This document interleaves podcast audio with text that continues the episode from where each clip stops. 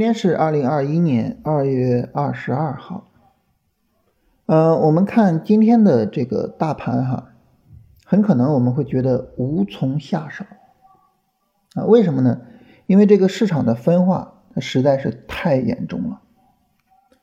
在年前的时候啊，我们有一个段子啊，我们说天朝出了一个新物种啊，牛头熊身。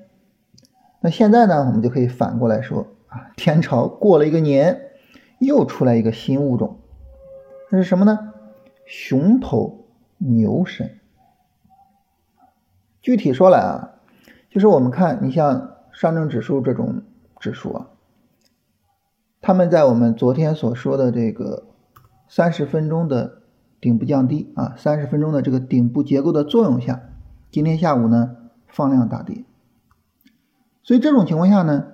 哎，它就有一个相对来说可能比较大的一个风险啊，尤其是我们看到这个三十分钟顶部结构，这个三十分钟下跌，它还有一个背景，什么背景呢？你看日线，日线现在这一波跌下来哈，它就会构造一个日线的顶背离的结构，甚至于你再去看上证指数的周线，这个地方周线如果跌下来。它是一个周线顶背离的结构，所以这种情况下很自然的哈，我们就会去担心啊，市场会不会产生这种连锁反应？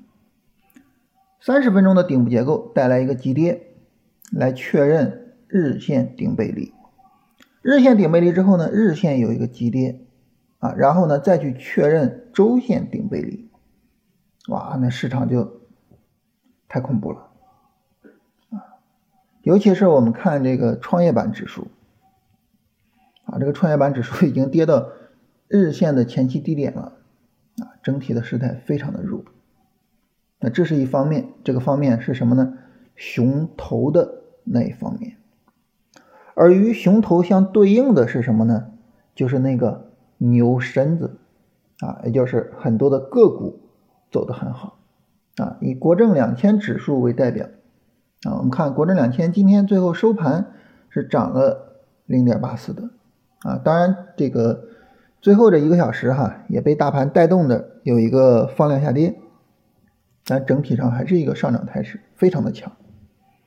在这个时候呢，市场的分化极其严重，啊，然后我们可能就会觉得无从下手，啊，那这事儿呢我怎么弄呢？所以这个呢我们要跟大家聊一聊哈，就是在。当前的市场情况下啊，我们应该怎么样去处理自己的交易啊？今天要聊呢，还是分三点跟大家聊啊。第一，就是从仓位这个角度，在年前的时候啊，我们有一期节目跟大家聊，说你的所有的疑虑都可以通过一个东西来进行解决，那是什么呢？就是仓位的调配啊，你觉得担心没关系，降仓位做嘛。你觉得行情好，想赚利润啊，那也没关系，提升仓位嘛，对吧？就这么简单啊。所以仓位是我们今天要跟大家聊的第一个话题。关于仓位啊，我之前曾经跟大家说过一句话，就是你要让你的仓位保持在。你能够睡得着觉的程度。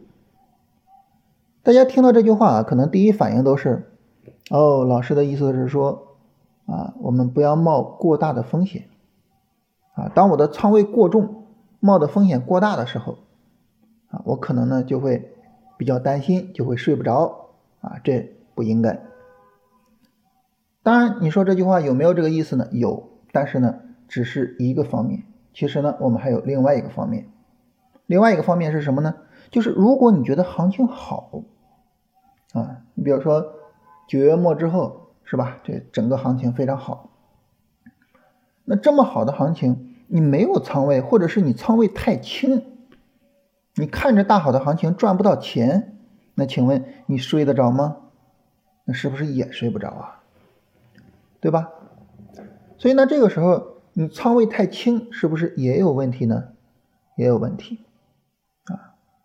所以呢，从风险的这个角度啊，哎，我们看到说市场有风险，那这个时候呢，我们就可以考虑说我去降这个仓位。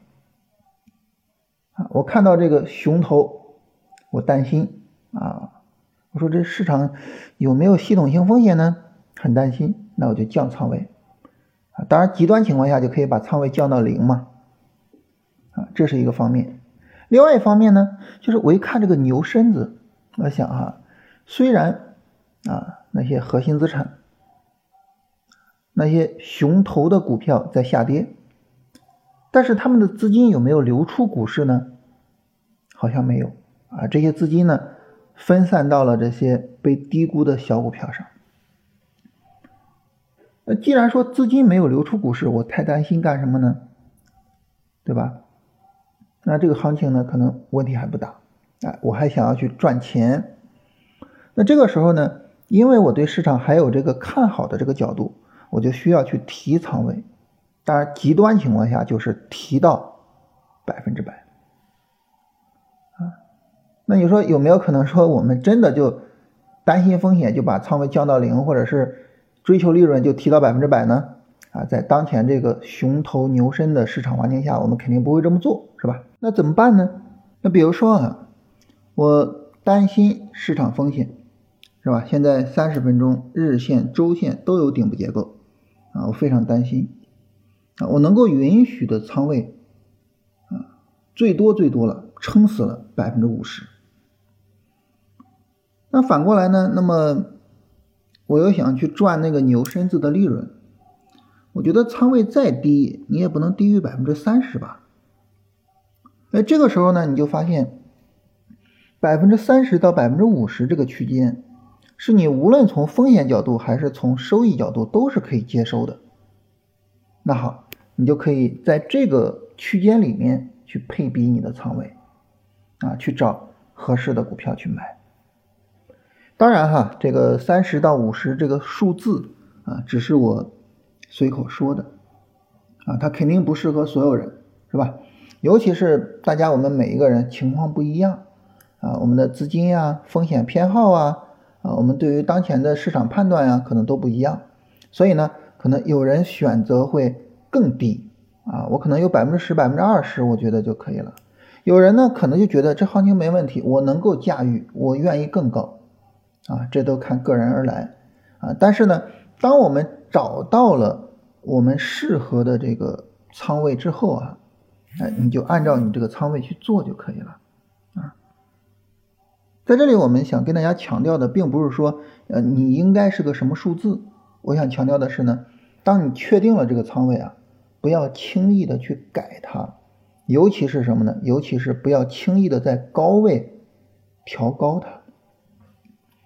你比如说啊，在上一波行情里边啊，因为上一波行情整个调整力度非常大，是吧？我们担心呢市场走波段回调啊，所以呢，我们当时说这个为了能够把九月份以来的啊这些利润给收入囊中啊，我们整个把仓位呢给降下来。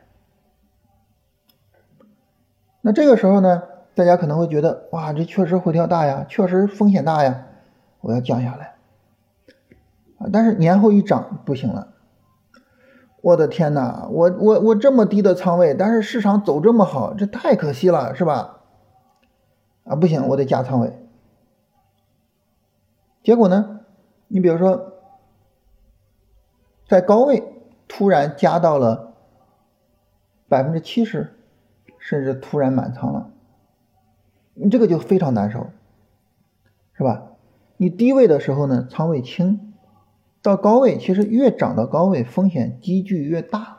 这个时候呢，你仓位突然重了，其实这个时候就非常难受，啊，所以呢，我想跟大家强调的呢，就是你可以是一个偏保守的，啊，你的仓位选择比较轻，也可以是偏激进的，啊，你仓位选择比较重。其实都没关系，关键是这个仓位尽可能的稳定下来，不要变，尤其不要在高位突然的盲目的去，因为行情走得好而大幅度的增加仓位，啊，其实这个非常非常危险，当然哈，这个从仓位这个角度呢，大家也知道，啊，一方面呢，我可能整个操作风格偏保守一些。啊，另外一方面呢，就是我还是有那个，就是我要把九月份以来的这个利润收入囊中的这个想法。所以呢，我的整体仓位肯定会控制的很好啊，我不会说有比较高的仓位啊，这是我们今天要聊的第一点啊，就是我们通过仓位配置。啊，通过把仓位控制在一个我们能够接受的范围之内，啊，然后呢，一方面我们去冒风险，另外一方面呢，我们去在冒风险的基础上追求利润，啊，我们通过仓位的配比，让自己合理的啊，在这个熊头牛身的市场里面啊去博弈。那第二个方面什么呢？第二个方面就是我们看当下的这个调整力度啊，呃，上证指数呢现在是一个用我们的话说啊，是一个小波段的调整啊，就总体上是一个三十分钟小规模的下上下的调整，这个调整力度整体上还是比较大的，呃，不出很大意外的话呢，明天应该会跌破上周五的低点啊，那这个时候呢，这个小波段的调整呢，它很有可能。止不住啊，它会演化为一个三十分钟的正式的波段调整啊，也就是日线一个正式的调整短线，尤其是今天是一个放量杀跌的走势啊，就是很有可能会走出来这样这种情况。那这种情况下呢，因为这个调整力度比较大啊，所以呢，这个可能不用太着急去买。那大家说这个国证两千呢？国证两千我们看仅仅看这个三十分钟回调的话，这个调整力度。啊，最后这一个小时啊，这个调整力度也是比较大的，啊，所以这种情况下呢，就是这个信息告诉我们，就整体的买入不用太着急，啊，如果说呃我们的资金在这个三十分钟顶部降低的情况下已经止盈了啊，已经出场了，啊，那么这个时候呢再买入不用太着急啊，因为整个调整力度还是比较大的。呃，这是第二个要跟大家强调的，然后最后一个要强调的，就是我们去选个股。选个股这个事情啊，我们无论什么情况下，我们永远只选龙回头的股票，啊，永远只选上涨趋势的、上涨波段中的小力度回调的股票，啊，这是我们永远的选择。核心资产、龙头大股票。他们走龙回头，我就选这些；小股票走龙回头，那我就去选小股票。啊，所以这种情况下呢，就是在选股上呢，我们就客观的、实事求是的去看哪些股票走出了龙回头。当然，现在选股呢，它比较尴尬啊，尴尬在什么地方呢？尴尬在呢，老的龙头啊，这个回调力度都非常大。但是呢，新的龙头呢，它刚刚是一波上涨，还没有回调，所以它没有龙回头。这种情况下呢，可能选股就相对的难一些啊，相对难一些。当然也不是没有，是吧？像这个在二十一天训练营群里边哈，大家聊这个澳元美股啊，正好今天开始涨啊。澳元美股这个呢，就属于是它从这个二月三号以来的。啊，就是一个横盘的走势，非常强的一个回调，是吧？所以不是没有啊，但是呢，选择难度肯定会比较大啊。就是老龙头已经死了，但是呢，新的龙头还没有走出来龙回头。那这种情况下呢，我们在选股上呢，就需要有足够的耐心，并且与此同时，我们不能够降低自己的标准啊，这个是我要跟大家特别强调的。因为很多时候啊，就是大家可能会觉得，哎呀，我选不出来股票啊，选不出来股票怎么办呢？啊，我把标准松一松，是吧？你稍微的松一松你的标准，四千只股票是吧？那这马上就有几十只跑到了你的面前。这个时候呢，你买入这些降低了标准的这些股票，可能呢，你就会有很大的风险。所以呢，我想特别的跟大家强调一下，我们耐心的去选股，而且是宁缺毋滥。你可以没有很好的龙回头，没关系，我不做就算了，是吧？我不做，我耐心的去等啊。所以这一点呢，我想特别跟大家强调一下。嗯，我反复跟大家强调一句话，就是交易呢，它是一个什么事情呢？是冒值得冒的风险。如果说我一看哦，股票不好选，选不出来，我就盲目的去冒那些不值得冒的风险，你说这事儿你这是干啥呀？是吧？你这交易没法弄了。所以这个事情呢，跟大家强调一下。但大家可能会说啊，说那这种情况下。我我我仓位做不够怎么办呀？仓位做不够呢，可以考虑，比如说做行业 ETF，甚至做指数的 ETF，甚至我就不做了，对吧？我连股票都选不出来，哇，这行情我为什么非得勉强着自己做呢？所以这一点我觉得要特别的注意一下啊，不要轻易的降低自己的标准。我不知道大家有没有这种感受啊，就是，呃，我们在资金的整个增长的过程之中啊，你会发现最牛的不在于说你在某一个阶段赚到了多少多少钱，你的增长速度有多么多么快，而在于说呢，你不要轻易的摔一个大跟头，啊，你摔一个大坑去填那个坑是比较难填的。所以为什么我跟大家说不要降标准呢？就是我担心大家在后面的行情，您本身就是一个市场分化很难操作的行情嘛，就在后面的行情里面摔一个大坑。你摔一个大跟头，你可能很长时间才能够重新的站起来。所以这个事情呢要特别注意一下。所以这样呢，就是在这个特殊的市场里面哈，这三点啊，跟大家特别强调一下：第一，用仓位配比去应对这个。分化的市场，啊，第二要注意当下的调整力度。啊，买入的时候呢不用太着急。啊，现在这个调整力度是比较大的。第三，选股票的时候耐心的选，同时呢不要降低标准。啊。当然了哈，在现在的市场环境下，你真的选出来了走的好的股票，就像澳元美股这样的走的特别好的股票，啊，那它这股票给买点就没什么好犹豫的，没什么好犹豫的，啊，现在的市场呢，其实和年前的市场是一样的，只不过说呢，年前的市场呢是大股票走得好，所以指数在涨，我们就觉得比较放心。现在呢，这个指数跌，我们就觉得害怕，风险大。其实，呃，也不用太有这种想法，或者说也不用太有压力，啊，现在的市场跟年前的市场本质上是一样的。这三点啊，跟大家聊一下。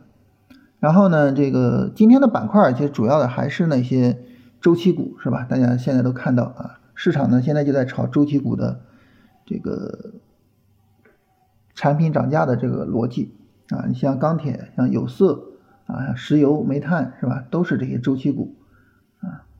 所以呃，整体上来说呢，这个跟踪这些周期股的情况啊，那么包括后续呢，等龙回头。等这些股票的情况啊，这个是一个非常重要的事情。好，那么我们来看一下大家昨天的问题啊，简单来聊一下。啊，有朋友问说个股的市值大、市值小有没有什么标准？啊，这个没有什么统一的标准啊。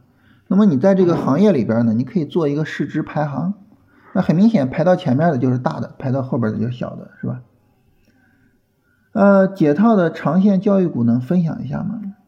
这个长线的股票，我一般不太喜欢跟大家聊啊。为什么呢？因为这个长线的股票都是持续下跌的，是吧？所以呢，它往往没有效率啊。我们在买的时候呢，我们是奔着说我套一年、套两年去的。但我这么一说呢，大家也可能会拍着桌子说啊，老师没问题啊，我也可以套一年、套两年。但是说实话，你真的买了之后，真的这么被套了之后，其实你会觉得还是挺难受的，啊，所以我一般不太愿意跟大家多聊这种长线的这种操作，啊，呃，有朋友说这个龙回头的股票啊都是在天花板上啊，但是今天的音频却说买了这个低市值的，这是一个什么情况？啊，这是不是跟龙回头背道而驰？这个事情呢，其实年前我就跟大家说过啊，我我我记得我是说过的，就是当时我说，呃，你像新能源车这一类的股票啊，尽管呢我是一个想象力很丰富的人啊，就我一再的跟大家提倡，就是说，在这个一个板块也好，一个个股也好，在他们有泡沫的情况下，或者说刚有泡沫的时候，实际上是涨得最好的时候，是吧？所以我是一个很有想象力的人，但是呢，我觉得，哎呀，一些核心资产，一些那些大股票走的还是有点太高了啊，我是有点难以接受了。所以呢，我们的长线资金呢，就从这些这个板块或者个股上呢，就撤了出来，然后呢，转到了一些我们认为。啊，有潜力的啊，被低估的这些小股票上，我我我记得我应该是公开说过的，而而不仅仅是在二十一天训练营，啊，所以呢，就是为什么昨天跟大家分享的时候聊到了这个事情呢？也是因为公开说过，是吧？嗯，比如说之前我记得有一期节目聊白酒，好像，呃，应该是直播的时候聊白酒，我我记得好像那个时候我就说过。包括那时候我说白酒长线也不能再买了，啊，也是这么个情况，就是整个估值太高了。所以就是，呃，对于我们自己的资金来说呢，就分成这样三个部分：长线的资金、波段的资金和短线的资金。波段的资金和短线的资金啊，我们是追求效率的，所以这个时候呢，只做龙回头啊。你比如说像波段回调。就得是小力度的波段回调，短线回调，首先它得在上涨趋势在波段上涨中，然后呢，它的力度要比较小，啊，只有这样呢才有效率。所以波段操作和短线操作呢是追求效率的，但是你说长线操作你追求效率吗？啊，不追求效率，长线小长线的操作追求什么呢？追求两个东西，第一呢就是盈亏比。第二呢，就是盈利空间。长线的这些股票买进去啊，你说你翻个一倍两倍，说实话，这个都不会太多去考虑卖出的啊。可能我现在买的这些股票，它到了它的前高就已经翻个一两倍了。你往上再涨一涨，实际上这个时候呢，空间就比较大了。所以长线的股票呢，考虑的更多的就不是效率。而是它的整个的盈利空间。关于盈利空间这个事儿啊，我不知道大家有没有琢磨过，就是就是大家可能会有这个疑问啊，就是如果说你有能力做波段、做短线，你为什么还要做长线呢？是吧？你短线跟波段你去积累利润不就行了吗？它实际上还是有一个区别，什么区别呢？你比如说啊，一个长线的股票，你从十块钱买入，它涨到一百块钱。这个时候你赚了十倍，对不对？但是如果说你做波段，你你等一个拉升波段回调去买，假设你是在二十块钱买的，你有没有发现很恐怖？就是二十块钱到一百块钱，它只有五倍了，它很容易的就把你的盈利倍数大幅度的降低。所以长线有它自己独立的价值啊，和波段和短线它的价值。完全不同。我们经常说做长线是做时间的朋友，为什么呢？就是这个恐怖的地方所在。啊，再比如说啊，你一个股票，我是十块钱买的，它现在到一百了；你是五十买的，它到一百了。现在呢，它又从一百涨到了两百。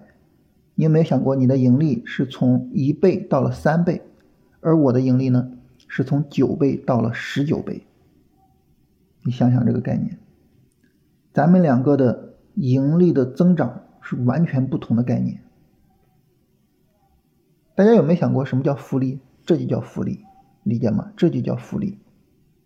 你买的越低，持有时间越长，它后面的上涨对于你的总体利润的增长速度越来越快，越来越加快。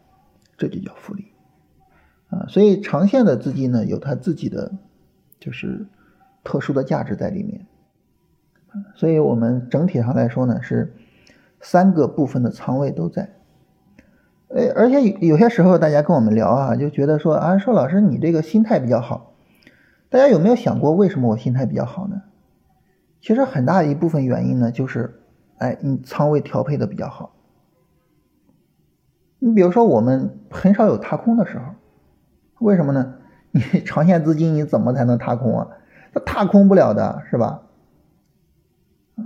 你比如说你日线、短线回调，然后直接 V 我踏空了，短线资金踏空了，你说我波段资金怎么踏空？长线资金怎么踏空？不会踏空的啊，所以我不存在踏空。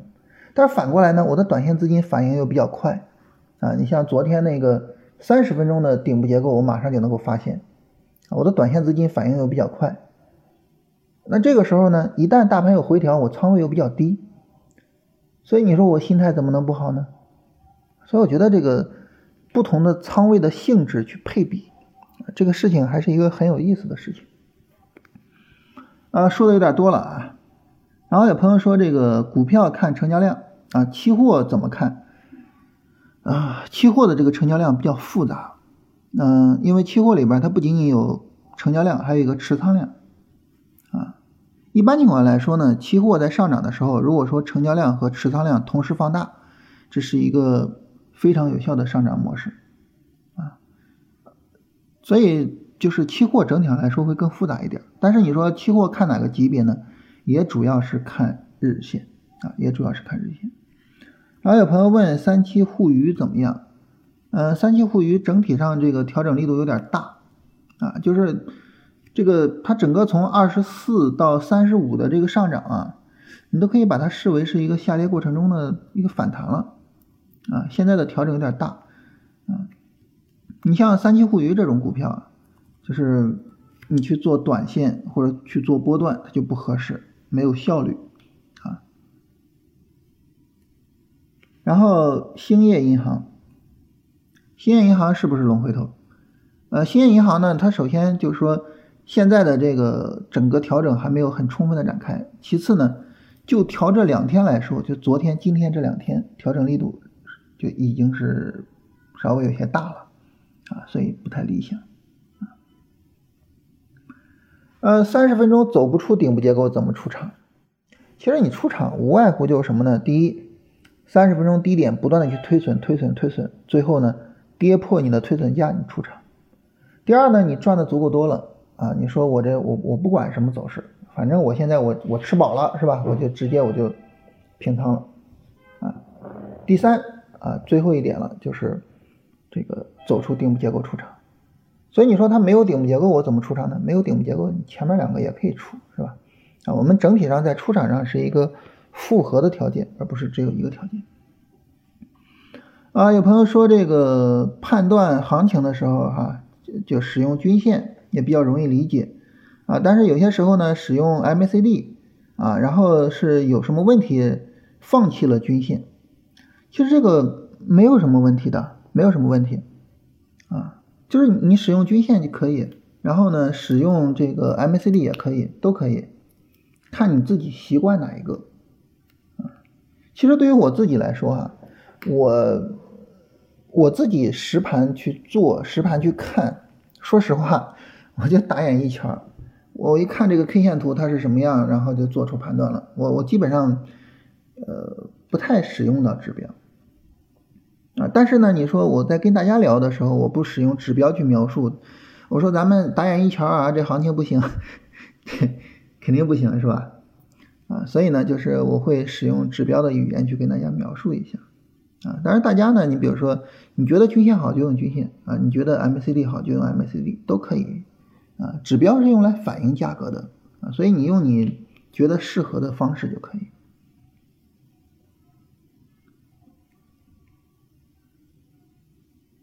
呃，下边有很多朋友说这个，呃，这个我们周五更新了节目，让大家觉得心里有底了啊。这个很抱歉啊，周四没有更新。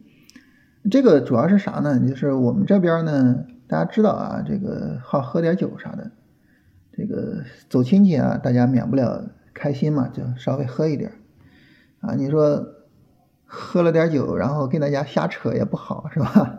所以上上周四就没有更新啊。啊，有朋友问恒力石化，然后有没有机会在五十左右走？那恒力石化其实这个调整整体上来说还算可以吧，就是连调两天啊，这个调这两天的幅度也是比较大，但是今天还还还可以啊，比较能扛。所以这个东西呢，就是说还是看恒力石化它最终能不能扛住啊。如果呢，它最终还是能够扛在四十四的上方啊，这个四十四哪来的呢？就是一月二十五号的开盘价啊，就前面整个上涨的实体的最高价啊，能够扛住扛在四十四的上方啊，这个行情还是挺强的。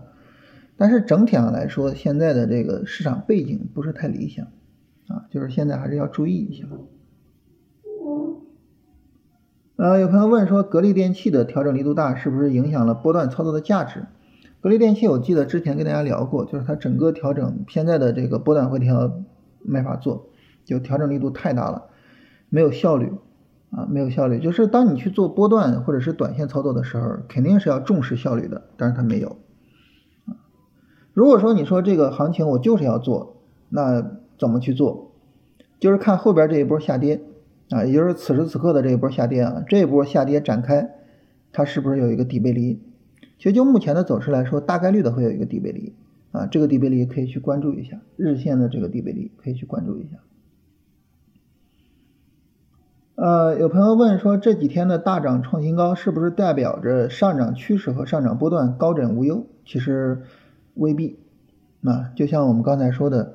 就是这个三十分钟的顶部结构带来的日线背离，这个日线背离带来的周线背离，行情究竟怎么演化，还是要看后面的发展。所以就是你说什么时候高枕无忧了啊？这个很难讲啊。在市场中，你说什么时候能高枕无忧呢？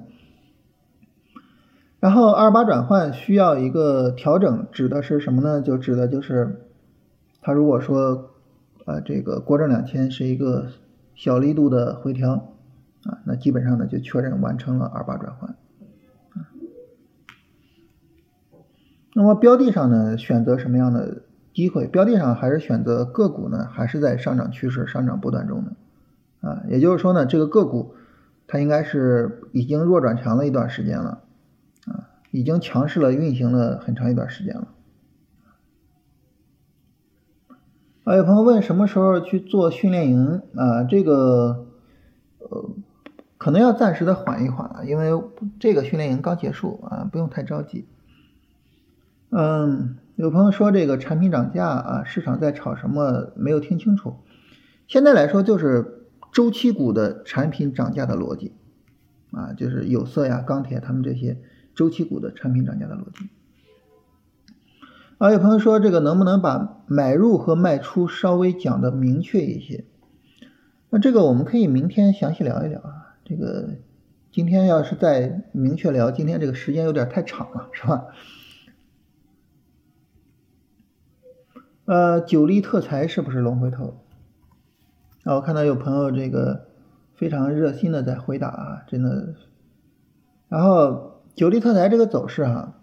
看它在高位呢，震荡的相对来说是比较剧烈的，啊，整体上来说震荡相对来说比较剧烈，啊，所以这个呢还是要就是参与它的话要注意控制一下这个仓位，但是整体上来说啊，九力特材呢，它在二月二号之后的涨停之后啊，实际上就一直在高位上走这个震荡，实际上还是可以去关注一下的，在后面如果说不是一个放量下跌的话，这个股票还是很值得去关注的。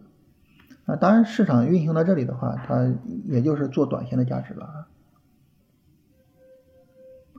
呃，宏亚数控，宏亚数控这个走势，当然今天这么一大涨，你可能不担心了，是吧？这个走势呢，就像这样的走势啊，你看到它涨停向上突破前高啊，然后呢，从波段的角度呢，也是一个到了这个整个。前期上涨的高位，在这个过程中走震荡，然后在这个震荡的时候，你仔细的去看一下三十分钟图啊，你发现三十分钟图呢，它的这个震荡区的这个低位基本上呢就是在四十七左右啊。前两天虽然跌得很，但是也没有跌破四十七。这种走势仅仅从市场走势的角度来说，其实是一个非常强的市场走势整体上来说非常的强。呃，所以这种情况下的话呢，就是洪崖数控这种走势，然后还有九力特材这种走势，其实都是挺值得去关注的。就是在高位上，它尽管震荡比较剧烈，但是呢，它并没有一个真正的破位。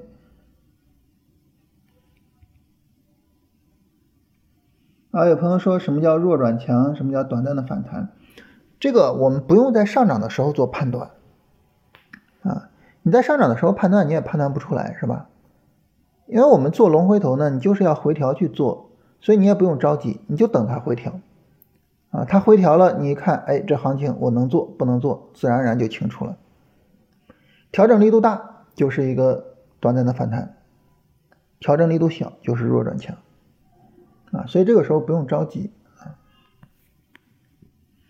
嗯，万东医疗，然后呢，他换了这个美的做大股东，然后这个影响。那么很明显，市场对于这个事情也是一个非常呃这个积极的一个反应，是吧？然后连续的一个大涨啊，非常积极的一个反应啊。但是呢，这个积极的反应之后呢，是一个急跌的一个过程啊，所以整体上目前来说不是太理想。如果在高位能够再震一震的话，会更好一些。